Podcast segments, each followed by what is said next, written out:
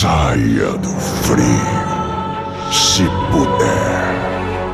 Seja muito bem-vindo à 32 segunda edição do Taverna HS, o seu podcast brasileiro sobre Hearthstone. E aqui, ao meu lado, meta novo, muita novidade. Mas uma coisa que não é novidade é você aqui comigo, né, Paulo? Como estamos, mano? Sobrevivendo a mais um dia? E aí, Vitor, tudo em paz? Sim, sobrevivendo aqui, tudo, tudo tranquilo do meu lado. Curtindo os primeiros dias de expansão aí, ouvindo muito burburinho pra cá, isso tá quebrado, nerfa aquilo, meta vai ficar impossível.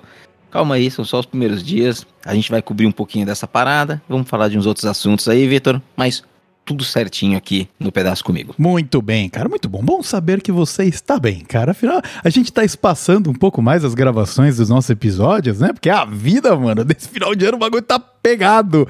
Mas uh, sempre vamos trazer conteúdo sempre que der. E além do Paulo, mais uma vez, segunda participação consecutiva aqui no Taverna HS, já é de casa. Casão, como estamos, cara? Tudo bem, velho? Fala galera, fala Vitão, fala Paulo, beleza? Como é que vocês estão? Mais uma vez, um prazer imenso estar aqui com vocês. E acho que eu também vou adotar o jargão do, do Paulo, que é sobrevivendo a mais um dia, né? Sobrevivendo a mais um meta novo. que bom que vamos. Aliás, tem referências profundas aí nesse sobrevivendo a mais um dia, casal. É, cara, a galera ainda. é, A, a, a comunidade do. A comunidade do HS ainda não pegou de onde eu me inspirei no sobrevivendo a mais um dia, cara. Um dia, um dia vão descobrir. Um dia vão descobrir. A gente troca ideia sobre isso offline depois, casal. Te conto. A gente pode fazer um episódio secreto que o pessoal tem que desbloquear o episódio e vem Exatamente. episódio. Tem que pagar 100 contos por Pix e recebe episódio. É, eu aceito só em, em runas, gemas rúnicas, pedras rúnicas, eu só aceito nisso aí. E você precisa fazer 12 transações de 25.4 pedras rúnicas e transferir aqui pro Canadá. É super simples o processo, viu? Então fica aí, é, pra você quiser, você quiser doar pro Taverna HS, é super fácil. Mas você que tá pensando em ir embora da- do nosso episódio, fique aqui, porque hoje a gente não vai falar de pedras rúnicas, a gente promete. Exatamente. Hoje não tem pedra única no barato, porque hoje tem muita coisa legal pra gente falar, né? Expansão nova, música nova, abertura nova e tudo mais. Então eu vou fazer aqui a escaladinha do episódio número 32. Nós vamos pingar rapidão nas recadinhos e misplays de sempre dessa vez. De misplay tá leve, tá suave, tá chuchuzinho. Ah, depois nós vamos falar um pouquinho sobre os cards exclusivos que são exclusivamente horrorosos no design, mas nós vamos bater um papo um pouco sobre isso aí e como é que funciona o drop rate deles. Afinal, ah, tem muita confusão rolando. Puta, qual é a chance de eu tirar esse card? Ah, como é que a coisa funciona? Eu vou deixar de pegar as minhas lendárias que eu poderia transformar em Dust para pegar essas tralhas aqui. Nós vamos falar um pouquinho sobre isso e depois nós vamos explorar aí um pouco os estágios iniciais do meta e, pô, bater um papo com o Casão aí sobre o Theorycraft que ele participou, puta, um dia lá que, pô, fizeram meu, puta, vários experimentos de, de deck. Ali ainda um pouco, né? ah, meio que manipulado, né, Casão? Porque você é obrigado a ter um número X de cartas do deck da expansão nova, mas ah, te dá uma boa base porque vem depois, né? Agora que liberou geral, cara. Foi, foi um dia bem legal, um dia muito especial. Acho que uma das melhores lives que eu já fiz na minha vida, até contando do passado. E, cara, deu pra experimentar muita coisa nova e já ensaiar muito do que tava por vir no meta, né? Uhum. E você falou das restrições, a gente tinha restrição de ter 10 cartas novas, e a gente sabe que na realidade muitas vezes a gente vê 4, 5 cartas novas, às vezes só duas cartas novas para refinar um deck ou outro, mas foi um festival também de DK, que obviamente o DK é praticamente só Exatamente. cartas novas. É, muito bem, nós vamos explorar isso aí com um pouquinho mais de calma no final do episódio de hoje. Então vamos pôr a musiquinha de abertura aqui do nosso episódio, porque o Lich King chegou e o Arthas aí tá com sangue nos olhos com as suas gemas todas pra dominar o meta. Bora lá.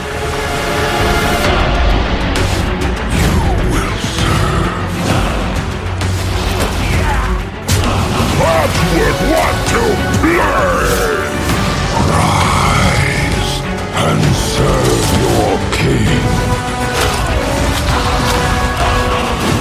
Your soul is mine.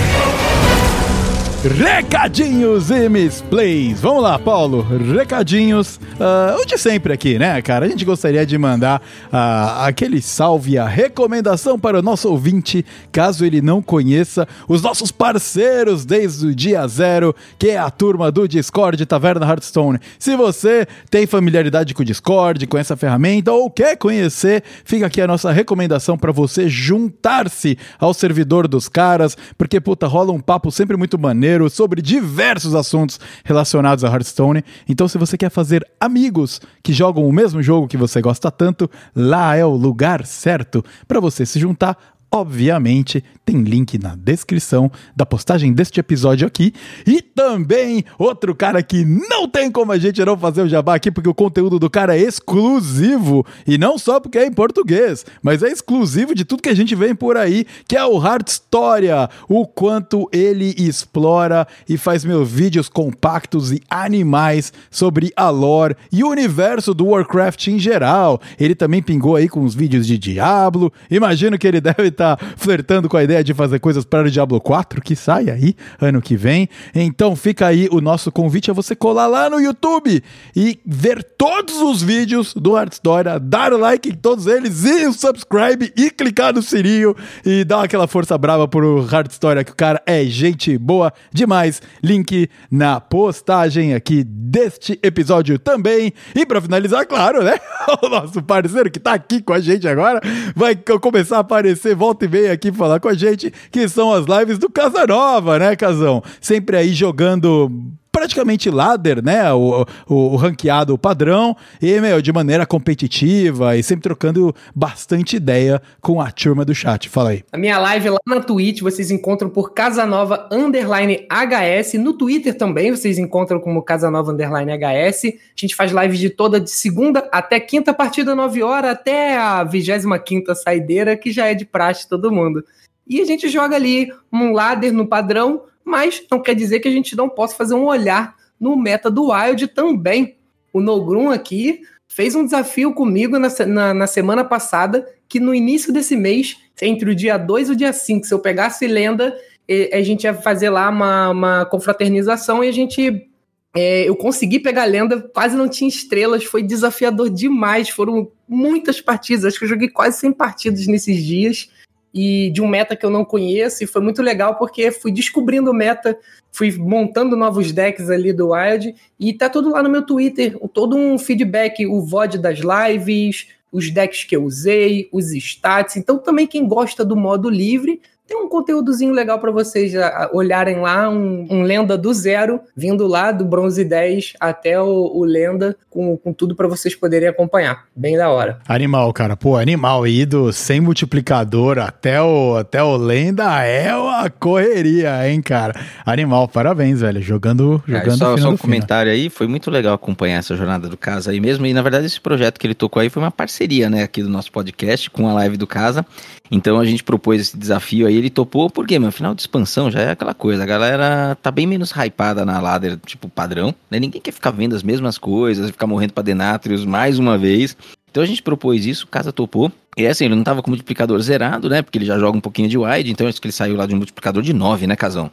Sim, sim. Na verdade, o que eu fiz, assim, eu não, eu não jogo Wild, eu não tinha multiplicador. O que, que eu fiz foi, como um bom malandro, nos últimos três dias do mês, eu joguei Isso. um pouco de Wild para ganhar um multiplicador para facilitar é. a minha vida. Mas cara eu não é carioca. estrelas. É, carioca é assim é, assim, mesmo. Ele, ele, não conhece, ele não conhece o meta, ele não sabe jogar Wild, não conhece o meta, não conhece nada. Aí ele foi jogar um pouquinho para farmar as estrelas, fez tipo 72, 13, né? começou com multiplicador de 9 no mês seguinte, mais ou menos foda, isso. Foda. Mas aí do dia 2 ao dia 5, foi muito legal, porque eu, eu, gosto bastante de modo, de modo livre, né? A gente não fala tanto aqui, porque é, a quantidade de pessoas interessadas é um pouco menor e a quantidade de informação na internet para a gente fazer análise de reporte também é menor. Mas foi muito divertido, porque você vê que você vai acompanhando uma trajetória ali, você termina a trajetória entendendo o meta, né? Então, Casão, assim, você, você jogou cara, três dias, assim, bastante partida de Wild e um pouquinho no mês anterior. Assim, dá para falar que você conseguiu fazer uma leitura daquele meta e você seria capaz de pilotar vários decks, assim, já entendendo o que seus adversários estão esperando, né?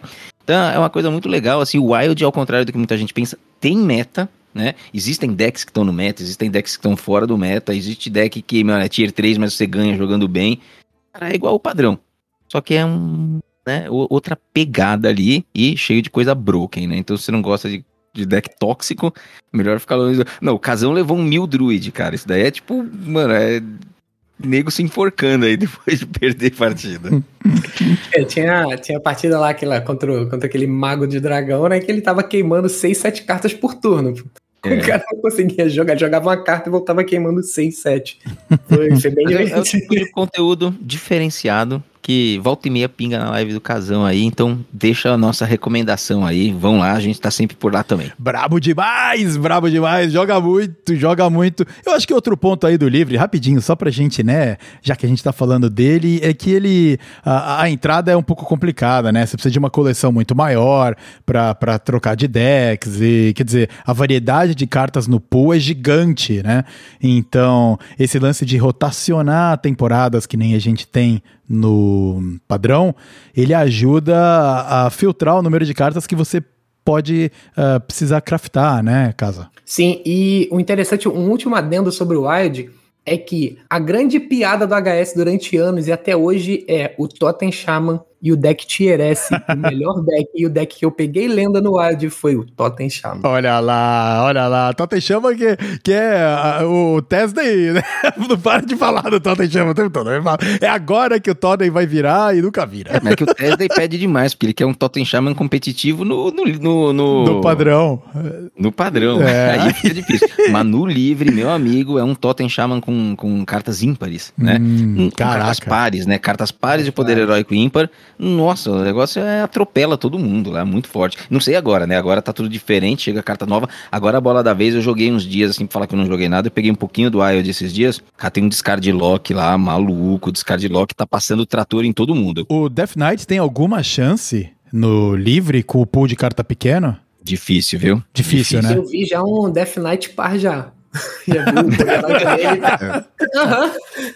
Mas, o, mas ele se apoia muito na, nas cartas neutras também, né? Porque como ele tem um pool de carta pequeno, acaba se apoiando bastante nas neutras.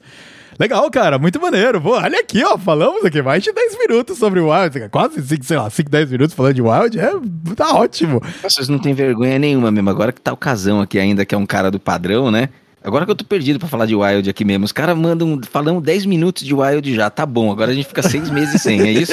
Não, não, cara, não. É, Vocês que são muito sem vergonha. é, é um universo, é um universo expandido muito grande, cara. Você tem que entrar no multiverso do Hard Story lá pra. E aí a, a gente precisa ter o multiverso da nossa vida pra ter tempo pra falar sobre a parada também, cara. Tá bom, eu, eu aceito, eu aceito. Vamos bola pra frente.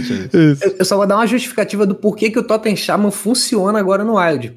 A Blizzard, toda expansão, ela ameaça lançar um Totem Shaman. Ela lança duas cartinhas pro Totem Shaman. Só que Isso. ele nunca é suficiente no padrão. Nunca. Só que ao longo de todos os oito anos, o, o Totem Shaman conseguiu acumular sempre duas cartinhas por expansão de Totem Shaman e agora ele se tornou um monstro gigantesco lá no É Wild. isso aí. Ela E, e quem sempre sonhou, o Tesday sonha com o Totem Shaman, e quem sempre sonhou com um Discard Lock que funciona, vai agora no modo livre que o bicho tá pegando. Olha lá, muito bem, muito bem. Ah, Pra fechar o nosso bloco de recados aqui, a gente gostaria de mandar um abraço pro Talso, abraço super especial, um cara, meu, de personalidade ímpar, gente boníssima, com valores ah, excelentes, sempre a maneira que ele conduz a live dele é muito legal, né? E acho que leva muita positividade, ele sempre um cara muito inteligente, né? Então ele sempre fomenta assuntos muito interessantes na live dele e ele se despediu momentaneamente das lives aí pra focar nos trampos da vida real ah, que ele tem. É difícil viver de produção de conteúdo, né? É difícil ah, dedicar o número gigante de horas pra isso e de repente você não tem retorno. Então ele tá ali com seus projetos pessoais e, e tá ficando complicado, né? ah, tocar as lives da maneira que ele quer. Então ele não, inclusive, né, num momento muito emotivo no final da live dele, ele também postou um vídeo que ele, porra, jogou baixo ali. Ele inclusive colocou a música de fundo do Boa Noite Vizinhança do Chaves, que pega qualquer velho paia na alma, né, cara, que a gente não consegue ver o cara, o cara, gente boa, se despedindo da, de, de produção de conteúdo com música do Boa Noite Vizinhança no fundo, é, foi de realmente, ah, ah, cara, cair lágrimas dos olhinhos. Então, muito obrigado, Taos, por todo o trabalho, caso você esteja nos acompanhando. E fica o convite, né, Paulo, para ele vir trocar uma ideia aqui com a gente um dia. Com certeza, e na verdade um até breve, né? Porque ele disse que os projetos muito intensos eles vão até julho e talvez, quem sabe, né, ele possa voltar a atuar um pouquinho mais aí junto à comunidade. É, mas como ele bem disse, né, ele sai ali de trás do balcão e passa para cá do balcão da taverna, né? Vai estar Uhum. tá junto com a comunidade, vai estar acompanhando as lives, vai estar acompanhando os campeonatos.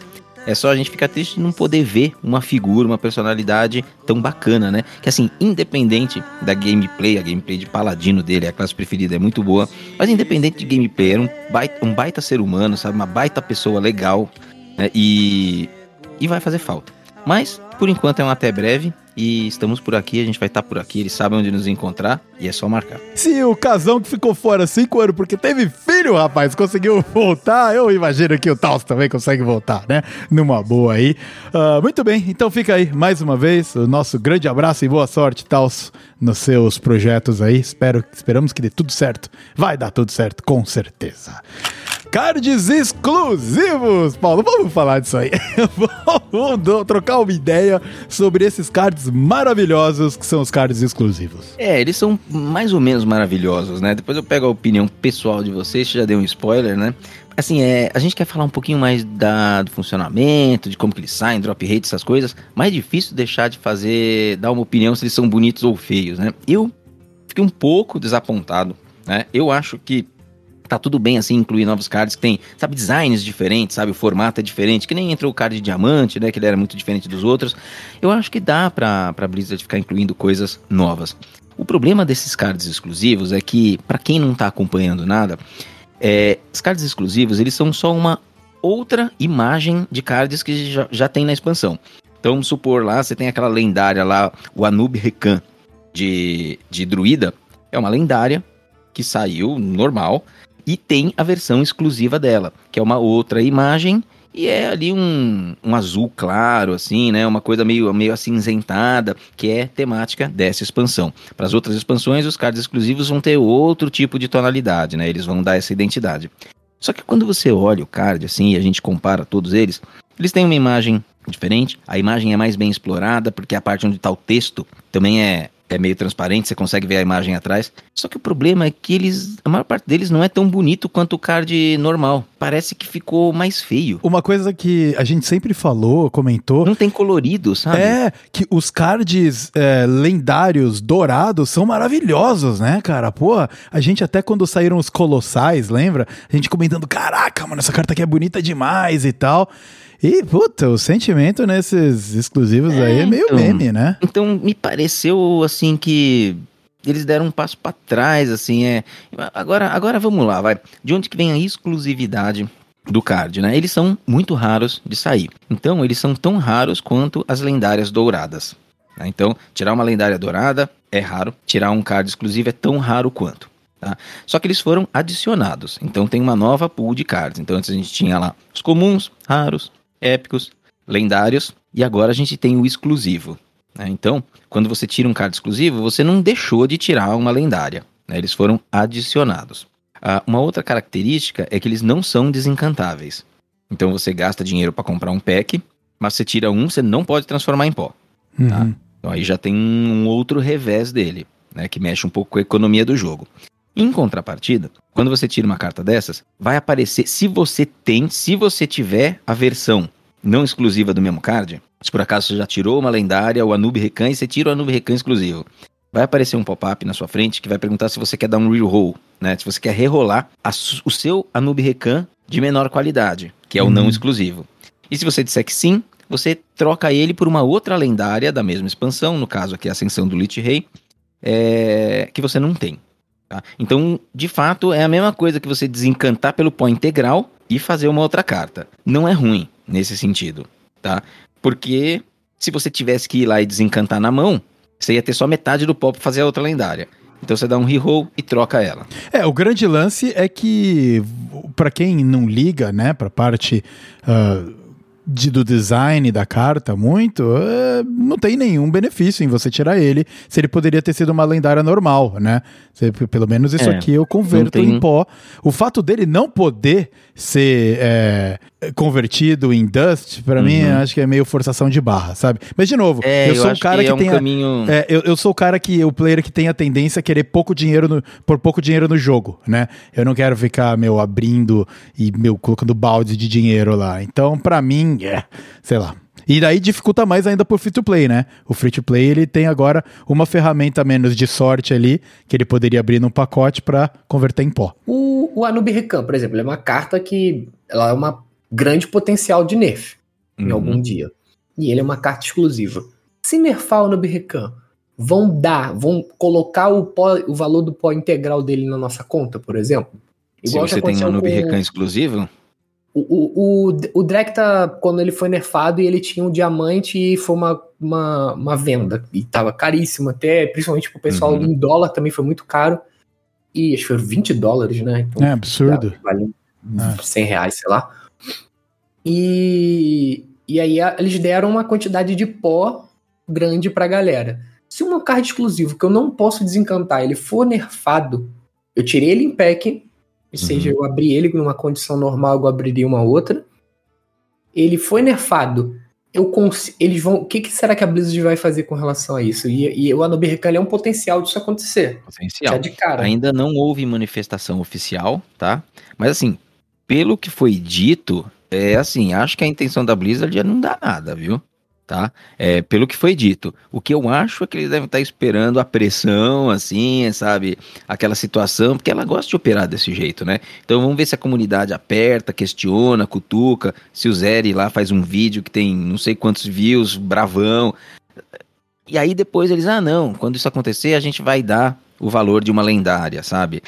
Mas nada foi dito, é tudo meio esquisito, as coisas vão saindo aos poucos. E agora a gente tem, então, um card novo, diferente no Hearthstone, que serve para colecionador, mas para quem gosta do conteúdo jogável, é complicado, né? Porque você tira e você não, você paga por ele, porque você gastou seu dinheiro com packs, e você não pode desencantar, se você, nem se você quiser, Uhum. né? E nem se for nerfado, aparentemente. Então é, são essas, essas coisinhas que estão surgindo aí dentro do Hearthstone. E o, extra, que deveria ser a parte positiva do caraca, o card é foda, o card é lindo. nem é, nem é, nem é foda, nem é lindo. Quando joga na mesa, o tokenzinho que aparece, até brinquei na, na, na live do casa lá, cara, parece uma, lati- uma tampinha de, de refrigerante. Sabe? Que você bota ali, aí tem aquelas, aquelas coisinhas do lado, assim, sabe? Da tampinha. Parece uma tampinha de refrigerante, cara. Com a, a carinha do, do lacaio no meio. Então achei, achei bem mais ou menos, é, esteticamente, e bem mais ou menos na questão também do, do da coleção não poder ser desencantada, mas eu ter gastado dinheiro lá. Até hoje a Blizzard impedia você de desencantar coisas que ela dava de graça pra você, que você não pagou por ela, assim, sabe? É, a gente até tava comentando, né? Conversando sobre isso na live. Nós dois estávamos lá, né, Paulo, do live do casa, e você tava indo pro lado da tampinha, né? De, daquelas de metal, que pode ser ou de cerveja ou de refrigerante e tal. E eu tava. A minha lembrança foi daqueles botões genéricos que você compra no camelô de futebol de Futebol de botão. botão, né? É, e cola a bandeirinha do time que você quer em cima, que ficava aquela coisa horrível, né, cara? Ai, que beleza. Parece que teve alguns bugs aí com relação a esse reroll, né? Então eu vi no, no Twitter, por exemplo, uma tem um cara aqui, ó, com o Swagwar, né? Ele é até conhecido na, na comunidade. Ele falou assim, ó, eu acabei de abrir uma cópia normal de um card, que inclusive era o Anub Recan do nosso exemplo, e ele já tinha a exclusiva, e ele não recebeu o pop-up para rerolar. Ixi. Aí, a questão é, essa ordem importa? Se eu já tenho a exclusiva e tiro a normal, não vem o pop-up para rerolar? É só se eu já tenho a normal e vem a exclusiva? Então, assim, pode ter sido um bug. né? Tem dois, eu peguei dois relatos aqui no Twitter de pessoas dizendo a mesma coisa. Uma outra pessoa tá dizendo aqui, ó, já passaram alguns dias e eu ainda não tive a oportunidade de rerolar as minhas lendárias douradas que eu tirei ah, o card exclusivo. Então ele mostra aqui o é o Invencível e tem o Alexandros. Tá lá com uma cópia dourada de cada um e uma cópia exclusiva de cada um na coleção. E não pôde rerolar ainda. Caramba. É é estranho, assim, não sei se é bug, não sei se faltou entender, não sei se faltou explicação. Mas assim, pra meter uma coisa dessas no jogo e a- coisa não ser totalmente clara e transparente é, assim, a que se pensar. Primeiro, assim, falar que a estética pra mim eu achei muito, muito ruim. A ideia é sensacional, mas a, a estética eu achei muito ruim.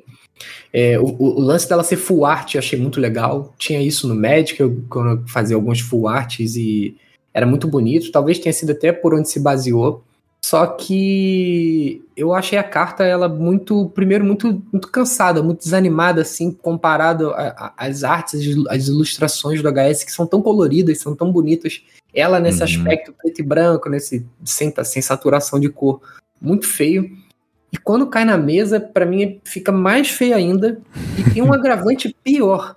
Qualquer carta. Eu, eu por exemplo, vocês que estão sempre na minha live, vocês sabem, eu quase não decoro o nome de cartas. É, a gente conversa muito, às vezes, no grupo de sub e tudo mais, só fala nome de carta, vocês com muita frequência me vêm falando, essa carta faz o quê? Essa carta faz o quê? Eu chamo as cartas pela assim, ah, ah o 3-3 que entra dando 3 de dano. Eu chamo as cartas assim. Eu quase não decoro a forma uhum. que eu lido com o jogo. O que, que acontece? Essas cartas, quando eu olho para a mesa, eu reconheço tudo que está na mesa só de olhar para a mesa. Eu não uhum. consigo enxergar direito a carta quando ela está na mesa, nem a arte só de olhar para ela, eu tenho que ficar toda hora indo botar o mouse em cima dela, para ela popar maior na tela, para eu saber exatamente que carta é aquela, uhum. porque ela na mesa eu não consigo bater o olho e identificar a carta, praticamente. Eu tenho que ou tentar adivinhar pelo status, ou ficar passando o mouse. Tipo, se eu for, tô jogando, eu vou ali na cozinha pegar um negócio e volto no meio da partida e o cara jogou essa carta, eu não sei qual é a carta. É. Eu tenho que ficar passando o mouse em cima para ver qual é a carta, porque eu não sei. E Casão, vai também um pouco em linha aí de, mano, como a Blizzard às vezes ela deixa até a galera que precisa de um pouco mais de assistência por diversos outros motivos no jogo, né? Às vezes o cara não vê tão bem, né? E etc. Se ficou mais difícil ainda de você identificar a carta, uh, dificulta ainda mais uh, para quem de repente, pô, não, não tem a, a visão que tá tão legal e tal. É, é você coloca mais uma complexidade ali pro cara, putz, mano, nossa, o que, que é isso? E muito tem se criticado a Blizzard porque é, a comunidade mod que tava dando auxílio, né, para aqueles mods, para ajudar a galera que não tem visão a jogar o jogo, uh, com todas essas ferramentas que eles vão incorporando a mais, a suíte de carta que você troca porque você tem essencial e blá blá blá, você vai adicionando muita coisa, em vez de de repente focar em dar o apoio oficial para essa galera aí, né? Pô, sei lá, cara, um pouco de inclusão aí, né? Que se fala tanto. É, eu li uma, uma thread no Twitter comentando sobre isso, eu, eu, eu tava buscando aqui para ver quem é que tinha puxado e perdi. Eu vou ver se eu mando para vocês depois, mas eles estavam exatamente comentando, pô, se esse foco em nas cartas, né, exclusivas fosse de repente mais direcionado a, a um suporte ali para pra galera com algum impairment, que eles chamam, né, alguma dificuldade de jogar alguma coisa, porra, seria muito maneiro, né? Mas não é o caso. Eu vou até mais além, porque esse, tem, tem, esse da parte da inclusão, claro, a gente tem jogador no Brasil que, que é deficiente visual e joga competitivo, tá? E ele tá se afastando competitivo pela dificuldade, já uhum. jogou algumas taças Venoninho e tudo mais, então a gente tem gente no Brasil assim, pra, até para trazer mais próximo. Mas também tem um outro problema que o HS que eu, que eu tô sentindo hoje no jogo é assim, o jogo ele tá cada dia mais insustentável de se jogar no celular. Por exemplo, no meu celular ele já não roda mais. Uhum. Mas por que, que você tá falando isso? Eu conheci o HS através do mobile. Eu conheci como um amigo meu me apresentando, falando: olha esse jogo aqui de celular. Você que já jogou Magic, você vai gostar. Foi assim que eu fui apresentado pelo HS, não diretamente pela Blizzard, já que eu já jogava Diablo. E eu comecei, pelo menos nos dois, três primeiros meses do HS, eu joguei sem nem ter instalado no computador, foi completamente no celular. E eu joguei assim, até um ano de campo de batalha ali para cá, para trás, no celular, muito no celular. Como eu trabalho no computador, às vezes eu quero jogar um pouquinho e eu não quero mais vir pro meu computador, porque eu já passei o dia todo no meu computador. Eu só queria deitar no sofá, pegar meu celular e jogar. Ele não roda mais no celular, e meu celular não é um celular ruim. E eu conheço outras uhum. pessoas que vêm relatando que o, que o jogo ele está sofrendo muitos updates, novos modos de jogo, a coleção aumentando, tudo isso vai pesando o celular, né? Vai pesando o, o, o jogo.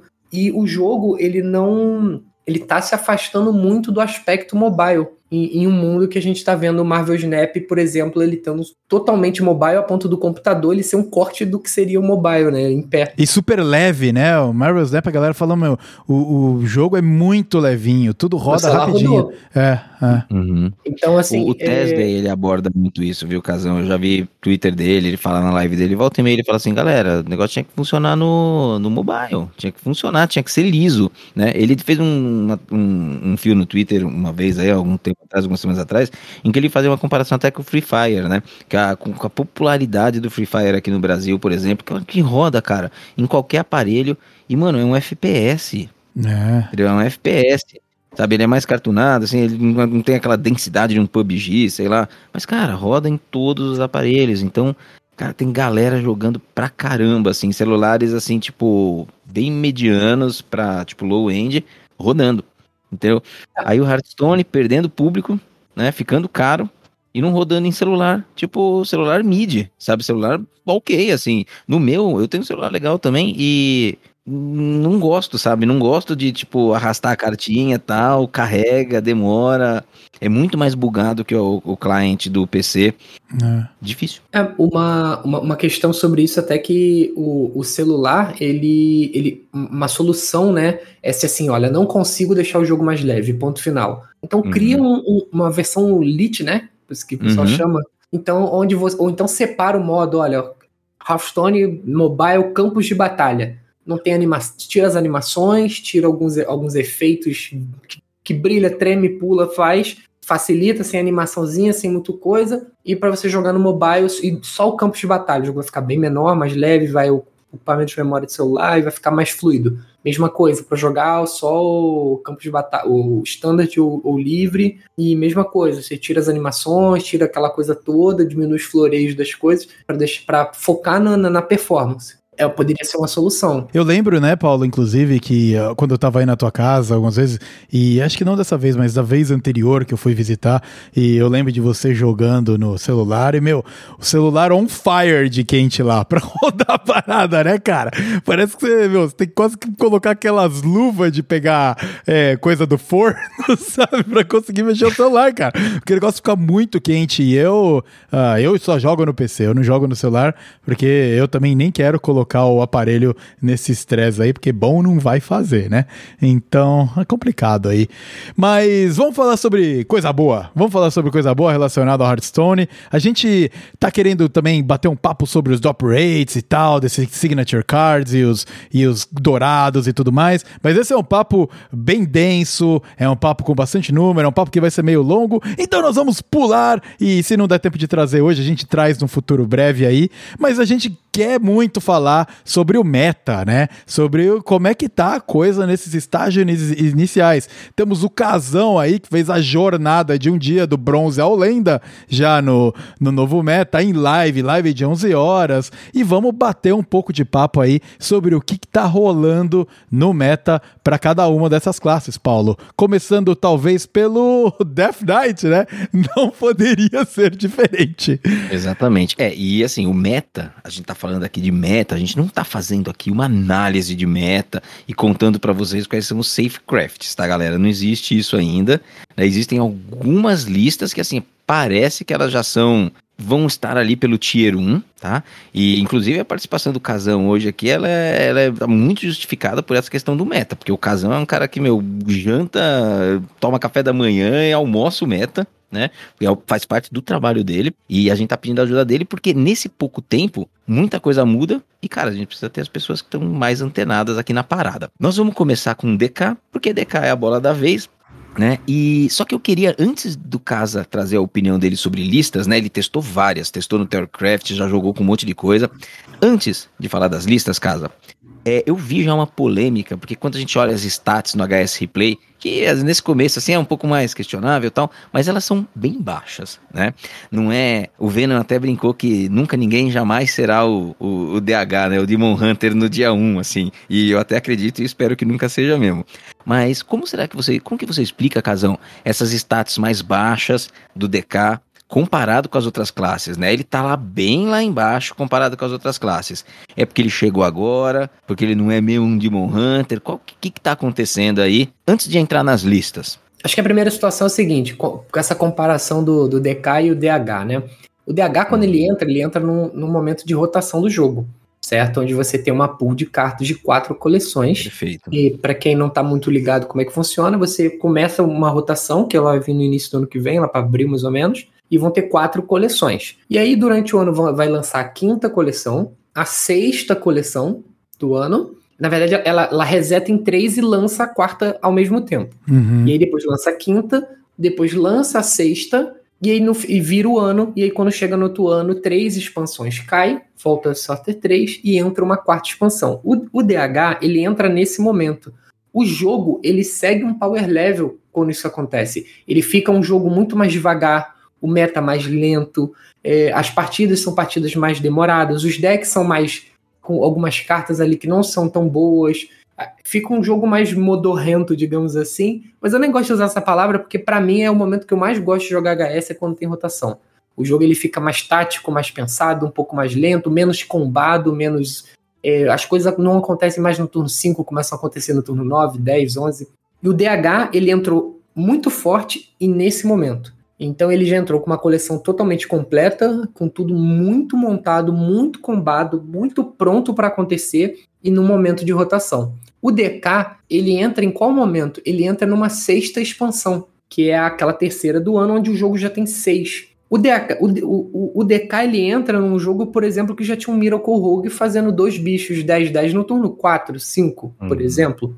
Ele já entra com o jogo nesse estágio de power level. Eu continuo achando que o DK ele é muito forte. Se você fizer uma comparação simples de carta por carta, as cartas deles têm muito valor, as cartas deles têm. Muitas delas têm impacto em tempo muito grande. Só que ele já entrou num meta muito consolidado e muito overpower. Por exemplo, quando chegar daqui a 3, 4 meses e rodar o meta e o DK ele tiver essa a pool que ele tem de cartas hoje, que ele não vai rotacionar cartas dele, ele vai ter a pool que ele tem hoje e mais uma expansão aí a gente vai estar tá vendo, um, provavelmente ele vai desandar um pouquinho, é, mas eu acho que está muito relacionado ao momento que ele entra no jogo. Ele entra num final de meta, né, de, de um ano, e não no início de um ano, então ele pega uma pool completa, os decks já completos. Por exemplo, o, o Rogue, que a gente vai falar mais pra frente, ele já tinha um Miracle, ele ganhou as poções que são muito fortes e descobriram que se você botar a poção no Miracle, você deixa o Miracle, que já era muito forte, mais forte ainda. Uhum. O DK, ele ainda não tem essa, essa experimentação, ainda está sendo tudo muito novo. Ele tem a limitação das runas, aquela coisa toda. E ele tem entrado num final de meta, jogou ele para trás porque ele está sendo descoberto agora num mundo que já existe por completo. Diferente uhum. do, do DH, que ele entra num, num meta totalmente rotacionado e que tudo estava sendo descoberto junto, e ele veio todo fechadinho, combado. O Decali veio combado, mas num meta que tava mais combado ainda do que ele, digamos assim, sabe? Uhum. É verdade, isso daí pode ser determinante mesmo, né? Acho que o exemplo do Ladino é bom, né? O Ladino já era broken antes, ganhou peças que deixaram mais forte ainda, né? A gente vai falar um pouquinho delas.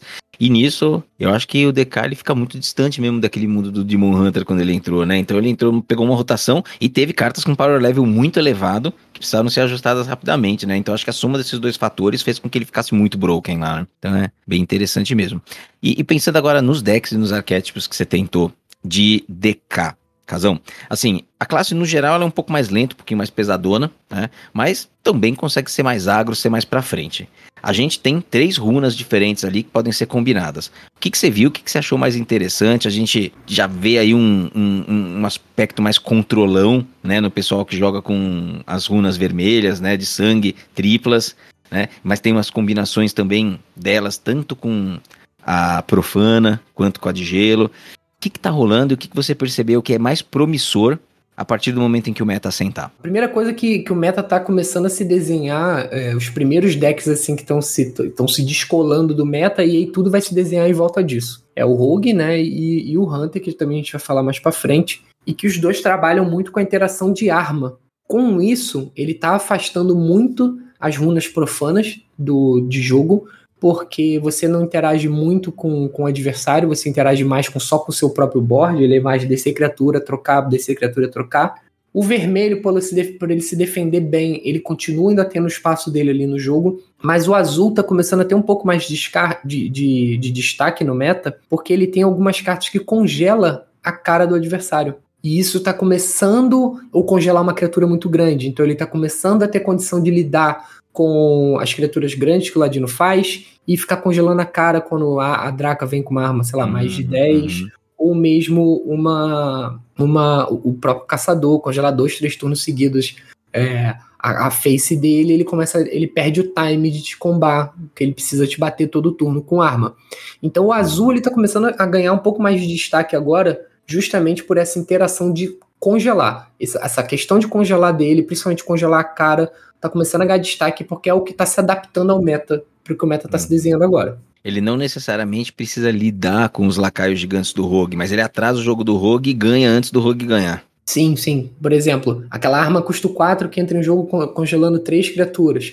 Em todos os Uhum. Storycrafts, ela, das três armas do, do, do- de gelo, era a arma que ficava em terceira condição, perdendo para que dá desconto e perdendo Uhum. para custar um 2/2. Num cenário que a gente tem um rogue fazendo 2 10 10 passa para você, você voltar com essa arma, você bate 8 nele e tá travando os 10 10. É. Então, assim, aí Uhum. a- essa arma ela começa a se tornar importante justamente porque ela, ela responde ao meta. Entendeu? Aquela carta custa um que dá 2 de dano e congela, É. ela já tem algumas listas que ficou de fora de todas as listas, ela tá começando a entrar em algumas listas, porque você vem o Hunter e você congela a cara dele. Vem a Draca, o cara bate com a arma, você congela a cara dele. Então, essas cartas, ele, tá- ele tem algumas ferramentas melhores para lidar com o que o meta tá te oferecendo hoje. A gente viu muito no- Uhum. na Showmatch, no Theorycraft, praticamente todos os DK com duas arcanistas, né?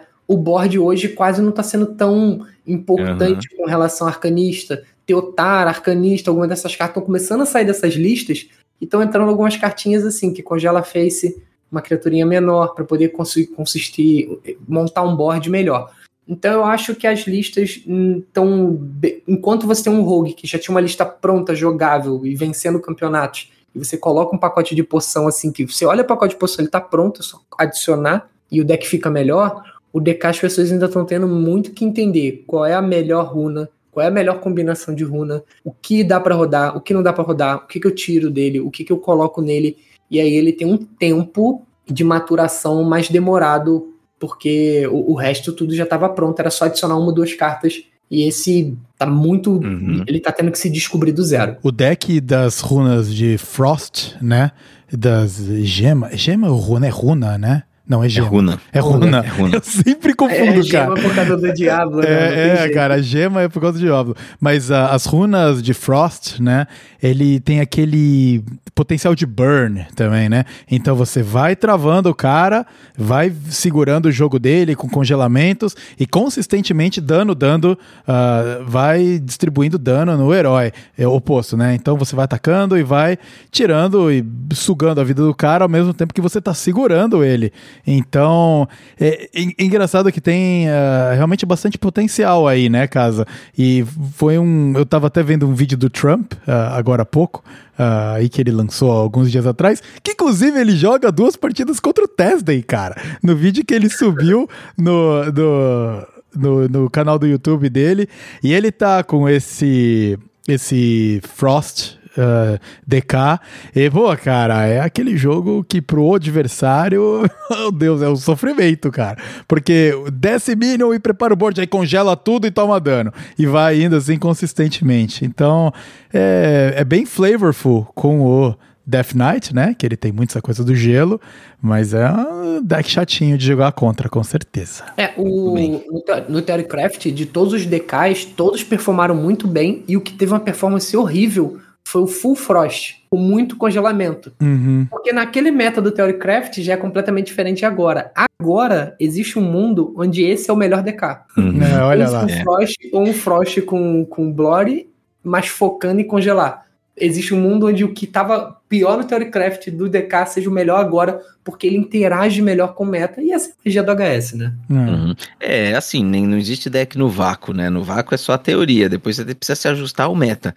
Aí o, Perfeito. DA o DK tá fazendo isso, e assim, ele sofre um pouco, tem as stats mais baixas, um pouco por causa do que o Casão falou, né? Ele tá começando do zero, e ele tá começando num meta em que todo mundo já tava todo vapor aí, mano. Tinha classe com win rate muito alta, decks, arquétipos com win rate muito boas, e que ganharam peças. E É. ele tá começando do zero pra enfrentar todo mundo aí, né? Muito, muito bem colocado. É, e fica aí pra finalizar, a gente deu algumas críticas aí ao jogo, né, no episódio de hoje, mas a dinâmica de você montar o deck com as diferentes gemas Muito ali legal. é muito maneiro, né, cara? Você ter mais esse ah, essa complexidade ali pra você lidar e também dar oportunidades diferentes de nerfs, que a gente até falou aqui, né? Isso aí, Uhum. meu, ah, É, double basicamente thumbs você up. tem uma classe nova com três mini classes dentro. É, exatamente. É. Muito legal, cara. Muito legal mesmo. E explora todas as facetas, né? Do, do Death Knight. Desde dos mortos-vivos até a congelamentos, etc. Muito maneiro.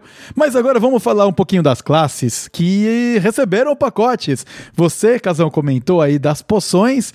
eh, e, Paulo, nós temos aí o Rogue, né? Com o Miracle Corote Rogue. Mano, esse aqui no Brasil, vocês já viram aquelas poções, né, galera? Vocês já viram aquelas poções. É, tem o corotinho amarelo, tem o corote verde, corote azul, corote vermelho. Corote... Aquilo lá é corote, não tem. E assim, vocês me desculpem se alguém. Eu não sei se o corote é uma coisa popular assim no Brasil todo. Eu não sei se todas. as- Nós temos ouvintes de todos os estados, né? É. A gente não sabe se o corote é algo que faz sentido pra eles. Aqui em São Paulo, pra nós, faz muito sentido.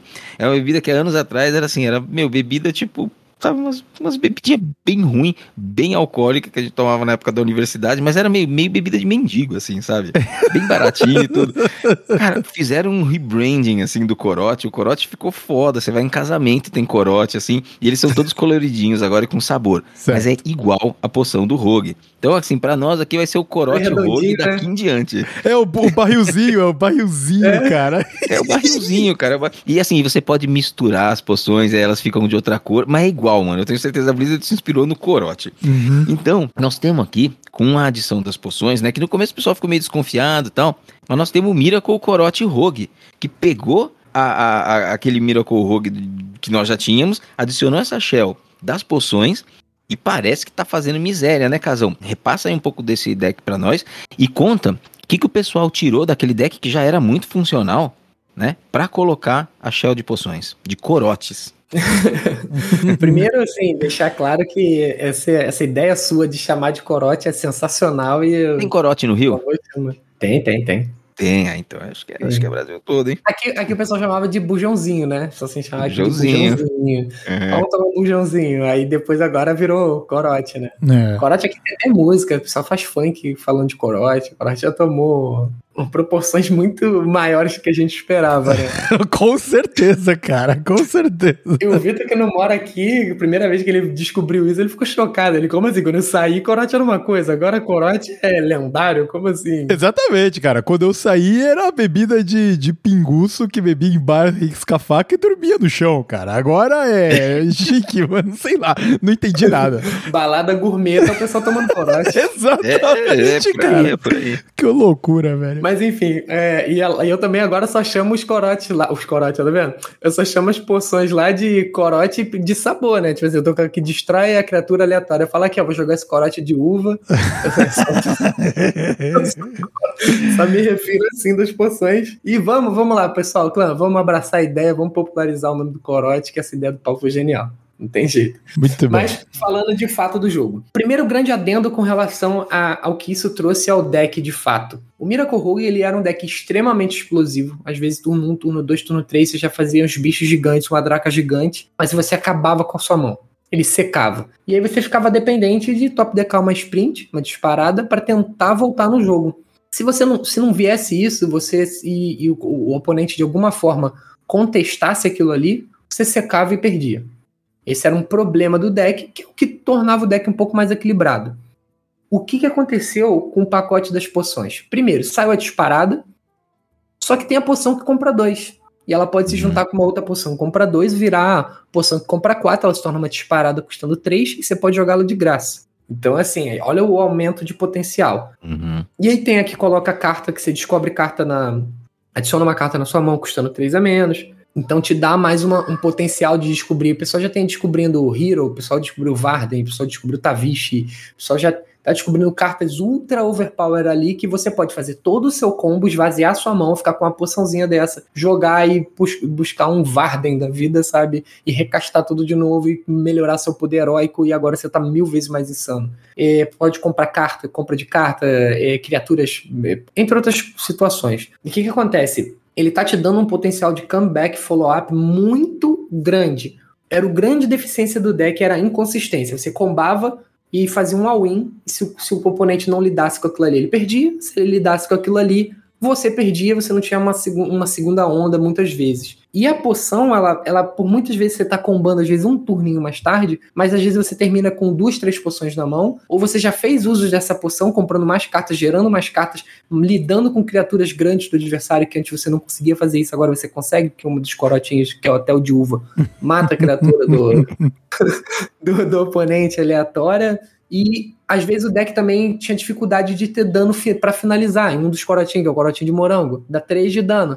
Então você essas poções elas são extremamente fortes e ela tá dando, ela trouxe pro deck a cereja do bolo, aquilo que faltava. Olha, você às vezes é um pouco inconsistente, você às vezes não tem follow-up. Toma aqui seu follow-up, toma aqui sua consistência. Uhum. E tem o, a lendária, né? Que às vezes você precisa fazer umas trocas de criatura e você enche a mão de poção e tudo mais. Então o que entra no deck de fato hoje é o pacote de poção, que é o, a lendária, o putricida os dois 3-2 que quando entra em jogo você faz a poção jogando por zero e também se torna um excelente alvo para Shadow Step e fazer esses, o pessoal lá fora chama de shenanigans, né?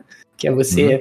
fazer esses, essas roubadinhas no jogo, que é uhum. você joga a criatura, você faz o 3-2, aí você joga a poção de graça, aí você dá um Shadow Step nele, aí joga ele de novo, joga a sua poção de graça, aí uma outra poção tá comprando, outra poção tá, tá matando criatura e você tá ali. Sobe e desce, tá, então ele tem uma interação muito forte com o Shadow Step. E aí o que que acontece? É, ele entra essa, ele entra 1 barra 2, que às vezes você não fazia nada no primeiro turno com esse deck uhum. ou no segundo turno, agora você já joga, você pode jogar até um pouco por tempo, no primeiro turno fazer 1 barra 2, no segundo turno 3, 2.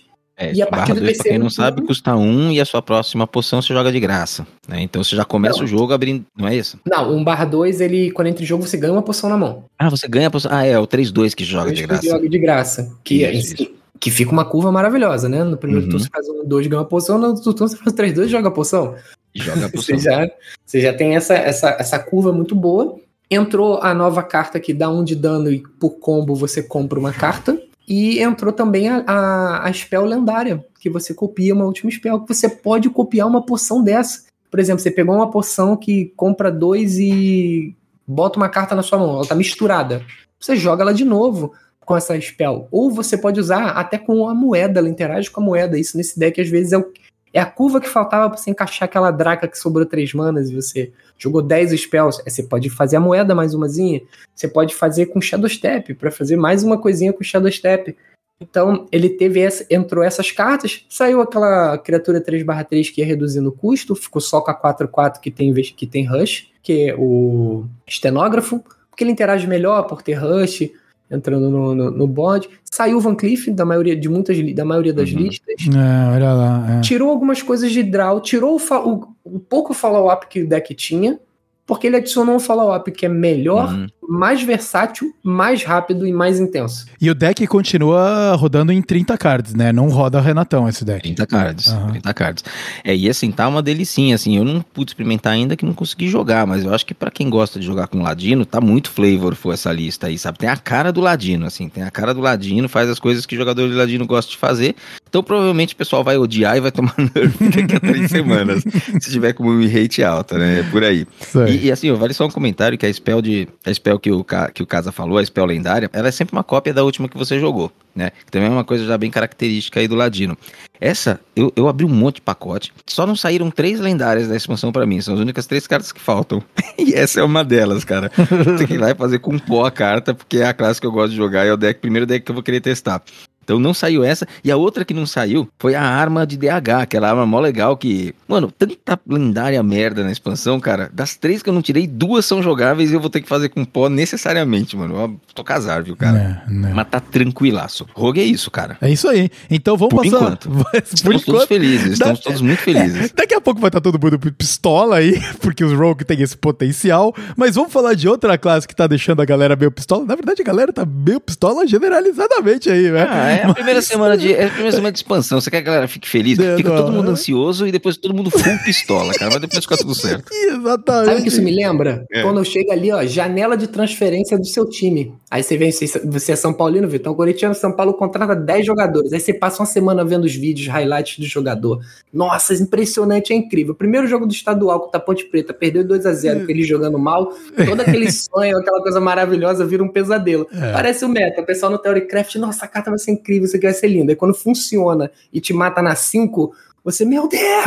Quebrado!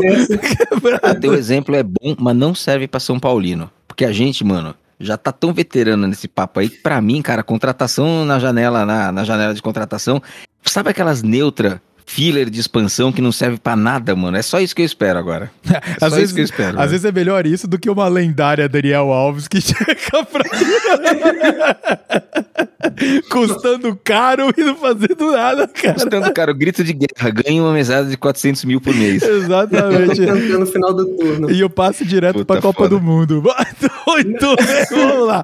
Ah, druida, Paulo. Vamos falar do Druida aí, que tá com um pacotão forte aí de ramp, né? O ramp Druida que tanta gente gosta e tanta gente odeia, Uhum. mas subindo armaduras de maneira, né?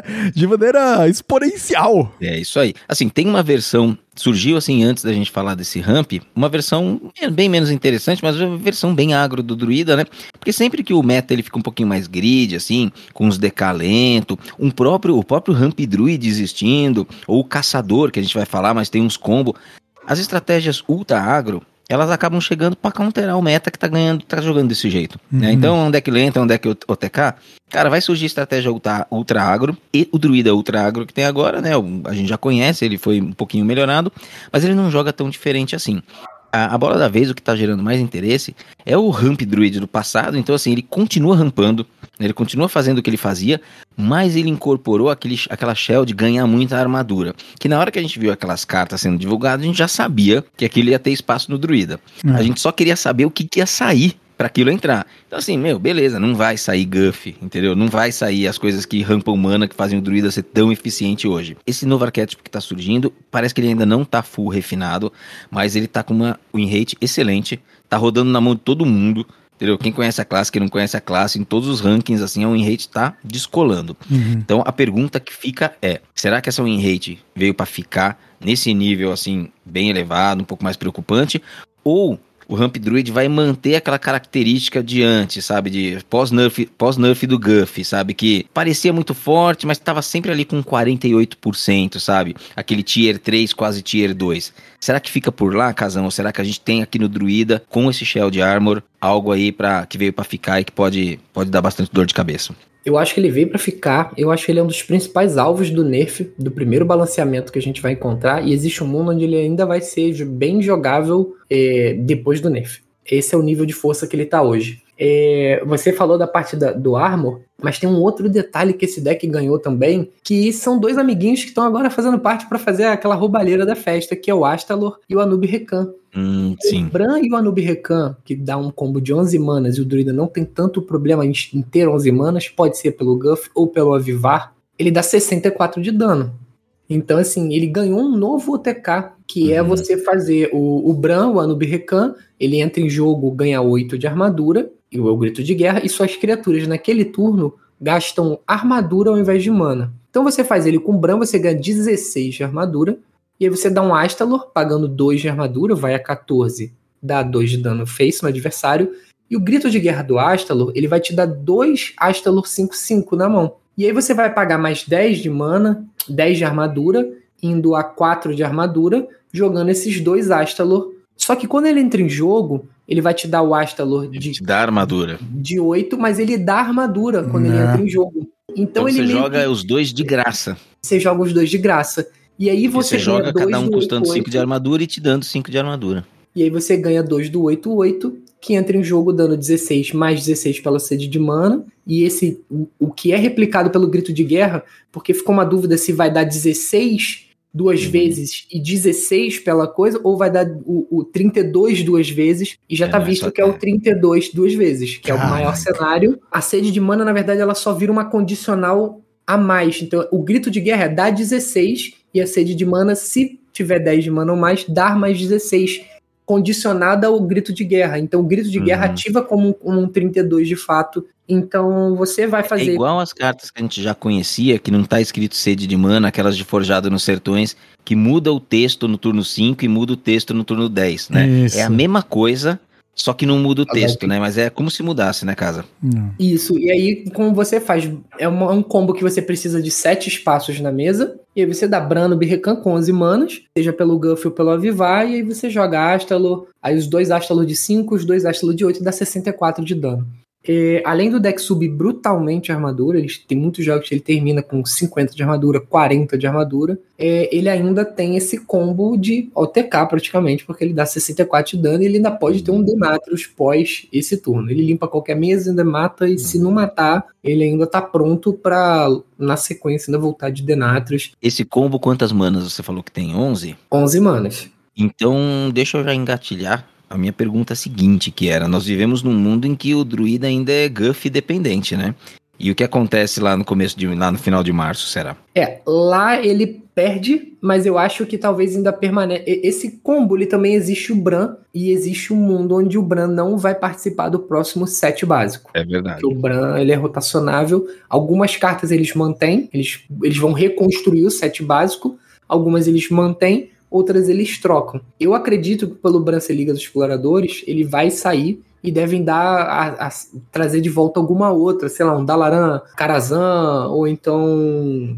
Eu chuto muito Karazhan, inclusive, porque Karazhan tem toda a interação com o Discard Lock e eu tô sentindo uma forçada no Discard Lock, então minha, minha aposta aqui, vocês estão vindo em dezembro, é que Karazhan vai fazer parte do próximo do próximo set básico por causa Mas do será, Discard Casão? Lock. Porque, porque Trono de Gelo tinha todo o flavor aí, né? Com o Lich King chegando e tal. Caras, eles teriam que jogar aí, né? Ah, mas Liga dos Exploradores não tinha e fez parte de Cidade Submersa junto com, com do Mas não Lich foi, King. não foi todo o conjunto. Foram só alguns cards que entraram no Corset. É, uma boa parte. É. Uma boa parte. De- Mas assim, eu acho que eles vão trazer coisas de Karazhan. Mas enfim, isso é papo pro outro dia. Deixa pra gente fazer os predicts lá quando estiver pertinho do lançamento. É. Mas enfim, é, ele, ele provavelmente não vai ter o Bran e não vai ter o Guff. Então ele perde Uhum. consideravelmente essa questão do combo. Mas ele ainda vai ter o Nubirkan e o Astalo. Então assim, ele não vai dar 64, mas talvez ele dê 32. Só que ele vai dar 32 num meta muito mais fraco, overall, do que um meta. Então talvez exista um mundo onde esse 32 vai continuar sendo o suficiente. E é interessante porque esse druida, ele nem é um OTK, né? O fato dele estar dando 64 aí é bônus, porque ele ainda tem a dinâmica Denatrius cheio de imbuir lá que entra pesado, né? Com aquele monte de carta grande. Então esse OTK entrou como um extra aí. Se ele de repente pegar esse OTK, cortar pela metade porque o Bran não tá lá, porque o combo de 11 cartas não existe mais com a saída do Guff, ele ainda continua com um Power Spike interessante para depois, de repente, como você falou, no final do turno seguinte, finaliza com o Danny, né? Mais todos os minions que você meteu na mesa ali. Sim, sim. É, eu acho que, que é um deck que vai perdurar durante muito tempo. Esse pacote de armadura ele é muito promissor, ele é muito bom e ele vai ser a base do druida do ano que vem. A não ser que venha alguma outra coisa mais forte do que isso. E não dá pra duvidar, porque a gente sabe que boa parte da equipe de desenvolvimento da druida, ó, da druida, ó, da Blizzard é muito fã do druida, né? Todo, o druida ele recebe sempre Uhum. um setzinho bem abençoado, não tem como fugir disso. Muito bem. Falando de setzinho abençoado, Paulo, e a gente tava falando inclusive de OTKs aí, né? Que o, o Uhum. Druida tá quase um OTK. Vamos falar de OTK e vamos falar do Hunter, o caçador. Cara, o Hunter, ele chegou aí. a- o Hunter ganhou uma carta, que é o Cospe Raios, né? O Cospe Raios é um lacaio, que custa duas manas, 2 barra 2, só que o lance dele é o grito de guerra. Então ele dá um de dano, e esse um de dano é aprimorado a cada vez que o seu herói ataca. tá? Então, basicamente, assim, você tem um deck que tem armas, e você procura essas armas no Mulligan, e você começa a atacar, vai controlando. Turno 5, 6 em diante, você consegue fazer um super combo em que esse lacaio ele tá dando 7, 8 de dano, e você faz um OTK tranquilo a partir do turno 5. É. Eu já vi até algumas opiniões do tipo. Acho que foi o Zeco. O Zeco postou no, no Twitter ele falou assim: Blizzard, dá tempo de tirar essa carta do jogo antes do Mundial, hein? É, Olha lá. ele postou Né? isso ontem ou hoje. É recente esse post dele. Uhum. É recente. É, é- esse deck eu ainda não vi sendo jogado assim. Não jogaram contra mim. E eu não vi muita gente performando com ele ainda. Mas eu sei que ele tá meio broken. Eu não sei se ele vai se manter assim.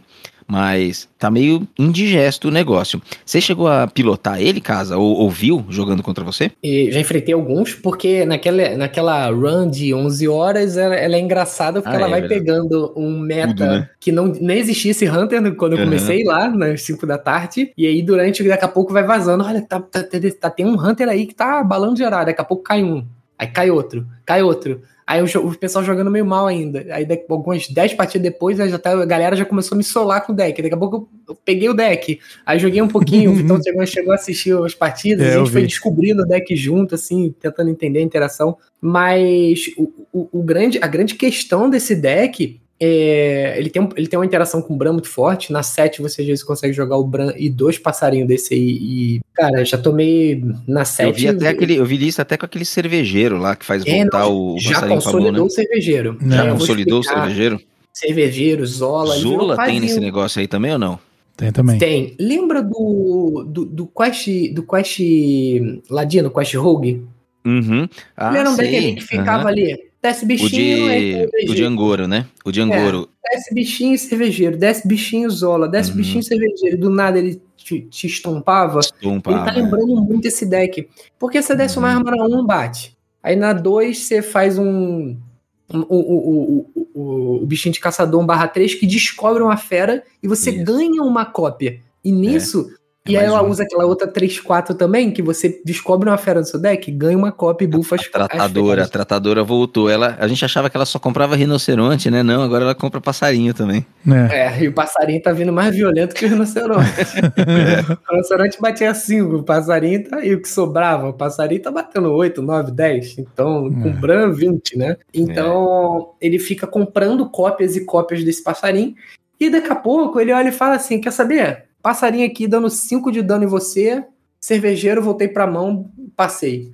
Aí no outro turno, passarinho dando 6 de dano em você, 6 de dano em você. Aí usa aquela spell de custo zero que suas criaturas atacam. Você escolhe uma, criatura do cara, Uhum. suas criaturas atacam nessa criatura e você ganha é, as suas criaturas de volta pra mão. É tudo que você queria. Aí você vai controlando o board. Aí chega daqui a pouco, Bran, passarinho, passarinho na sua cara e você tomou, sei Esse lá, no jogo uns passarinho por 80. 3 quebra o deck? Acaba com o deck? Não acaba, mas, mas dá uma, uma, uma diminuída no, no ritmo dele legal, porque, É, porque acho que vai ter que ser o caminho, né? Porque tá vindo o combo muito cedo. na 7 ele te dá um branco com dois passarinhos, com uma consistência muito grande. Muitas vezes ele chega na 7 com 4, 5 cartas no deck só. Uhum. E um branco com dois passarinhos. Se o passarinho tiver cuspindo 7, dá 14, 28. Isso aí são 28 de dano, né? Uhum. E ele já veio te puxando alguns passarinhos antes. E por isso é o cervejeiro e a zola. Pra ele, não- ele te, te pegando no meio do caminho, né? Um passarinho, um cervejeiro, um passarinho com a zola.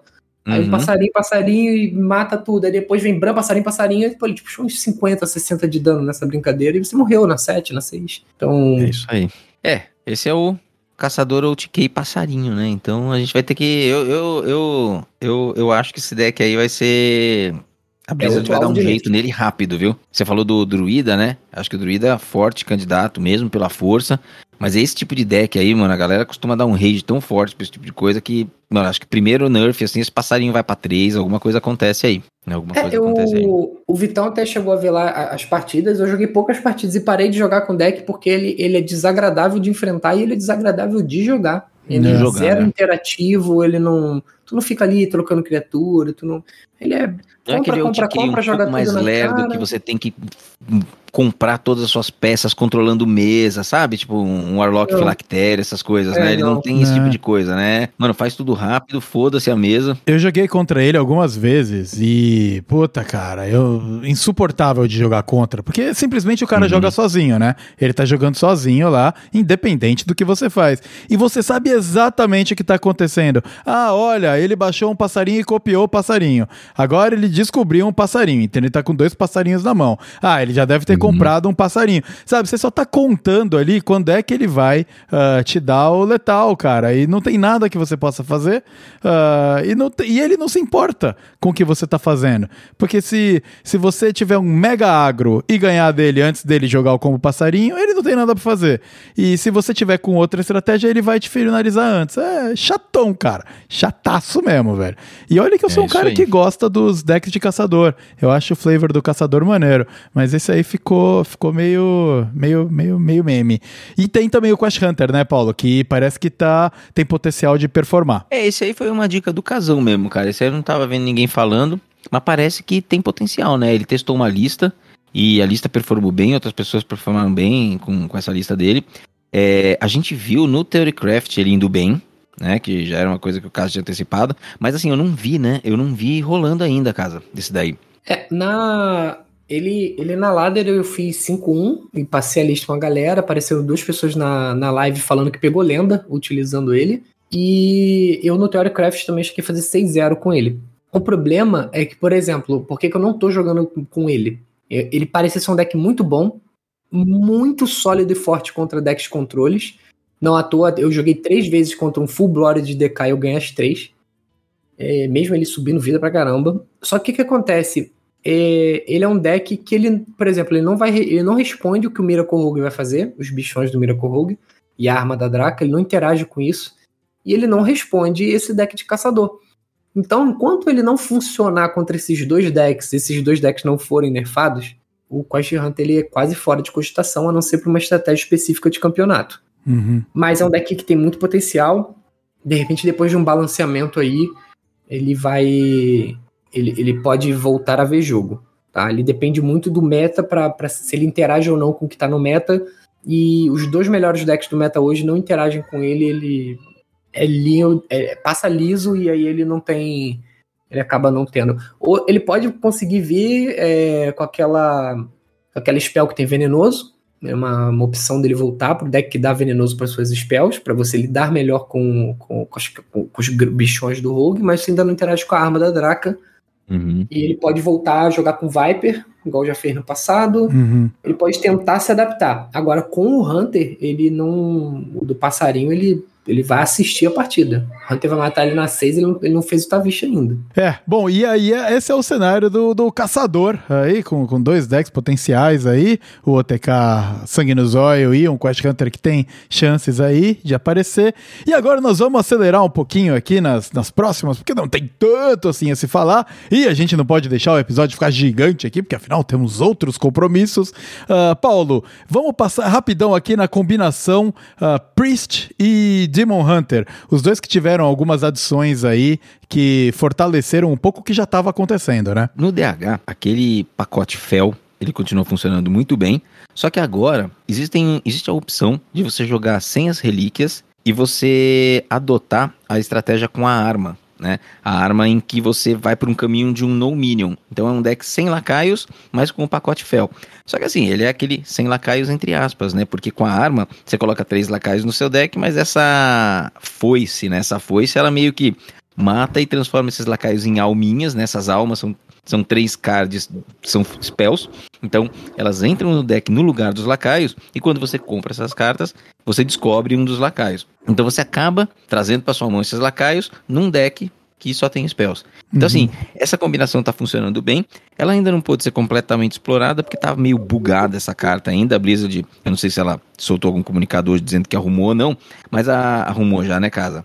Ainda então, não assim, arrumou, fosse... mas ah, tá no patch, saiu um patch notes de que esse mais vai outros arrumar. dois bugs vai sair no próximo patch note, na próxima atualização hotfix, junto com uhum. o update de campos de batalha e duelo, acho que amanhã ou depois de amanhã, mas assim, já vai, vai, vai acabar. Não, vai perfeito, vamos arrumar. Então assim, aí esse deck vai ficar mais jogável e ele é super interessante, né? Então é uma das malditas lendárias que eu não tirei que eu vou ter que fazer, porque eu quero usar o deck, o deck é bom, é. o deck é divertido.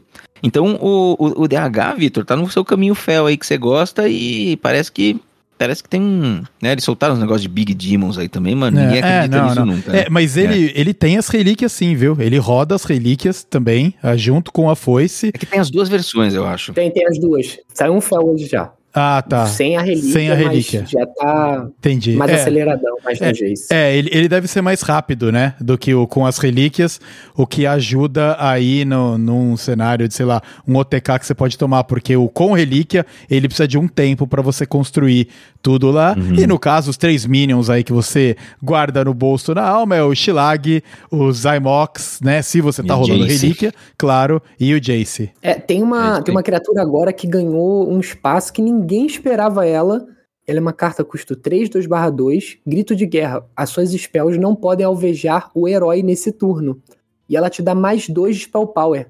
Ela tá em todas as listas agora. Tá sendo ela, o Shimox e o e o Jace, ela tomou o lugar do Shilag. Aí você fala, nossa, mas por que, que essa carta ganhou esse espaço do Shilag? Você dá um Felbarge com ela, ela dá 4-4. É. Você dá ela com dois Felbarge, você dá 16 de dano. no, Ah. no- no- no cara. Você com aquela carta custo 1 que dá dano em todos os, os inimigos, inclusive no herói, com ela você dá 3 de dano em tudo. Você limpa um É, board você e não sobe. pode alvejar o herói. Mas quando você usa o Fel Barrage, que é o salva-viu em português, aí só tiver o herói lá, ou ele for o personagem com menor vida, vai na cara dele. Pois é. Essa carta exatamente. fi- tem uma interação absurda nesse deck, ela tá sendo incrível, por incrível que pareça. E, e- e, assim, surpreendeu todo mundo. Por isso que, por isso que eu falei assim: olha, ela, ela tomou o lugar do Shilag. E pra ela tomar o lugar do Shilag, ela tem que realmente ser insana. E ela tá sendo insana. O pessoal tira alguns letais, assim, de dar 20 de dano num turno só por causa dela.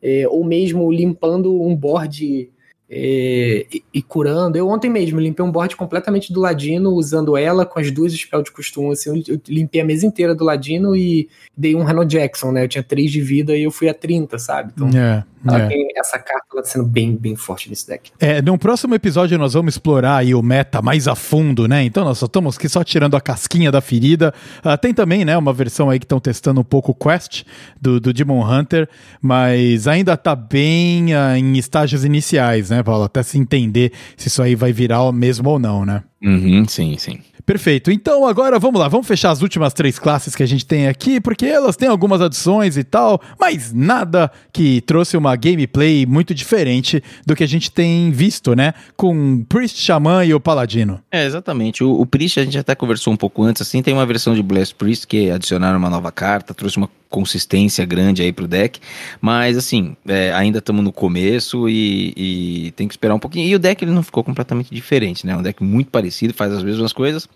É, Xamã, a gente não tá vendo nada demais. E Paladino, as versões que a gente olhou aqui, o Paladino Dragão, talvez funcione mais pra frente, mas ainda não tá com boas estatísticas. O Uhum. Paladino Controle, que a gente olha aqui nas estatísticas, ainda é o mesmo de antes, né? Colocaram o Anacronos, né, que é o dragãozão agora, que é meio board clear por dois turnos.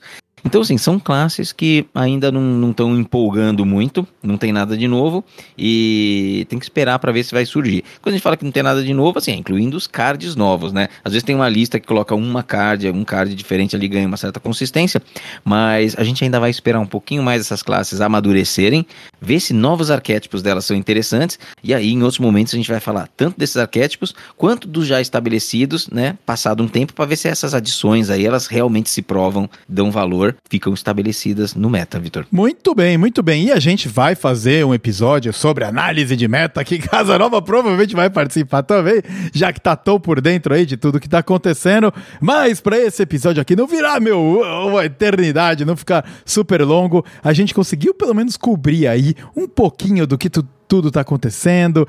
E, de novo, vai acontecer muita coisa nova também. Afinal, ah, como o Casanova falou, o meta ele ainda tá se, muito metamórfico. Conforme as pessoas vão descobrindo e espalhando informações sobre um ou outro deck que ninguém tinha prestado atenção, eles vão sendo usados e de repente counteram o deck que tava todo mundo chamando de OP até um dia atrás, né? É a dinâmica de começo de meta que a gente conhece. Então não gaste o seu pó arcano ainda, não gaste, segura aí, segura aí, porque daqui a pouco, mais uma semaninha e pouco, ah, as coisas devem se ajeitar.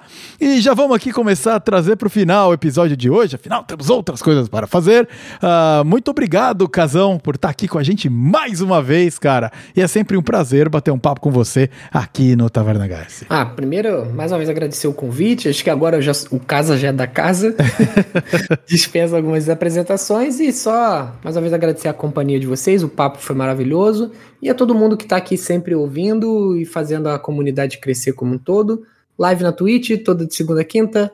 Lá na- você me encontra como Casanova Underline HS, tanto na Twitch quanto no Twitter. O recadinho é esse e aquele beijo no coração de todo mundo, é claro. Muito bem, Casão. Muito obrigado, cara, por estar aqui com a gente mais uma vez. Ah, agora o nosso jabá aqui do Taverna HS nos acompanhe no Twitter por arroba tavernahsbr. Se você quiser acompanhar aqui o nosso podcast, todas as novidades que nós postamos lá sobre o mundo do Hearthstone.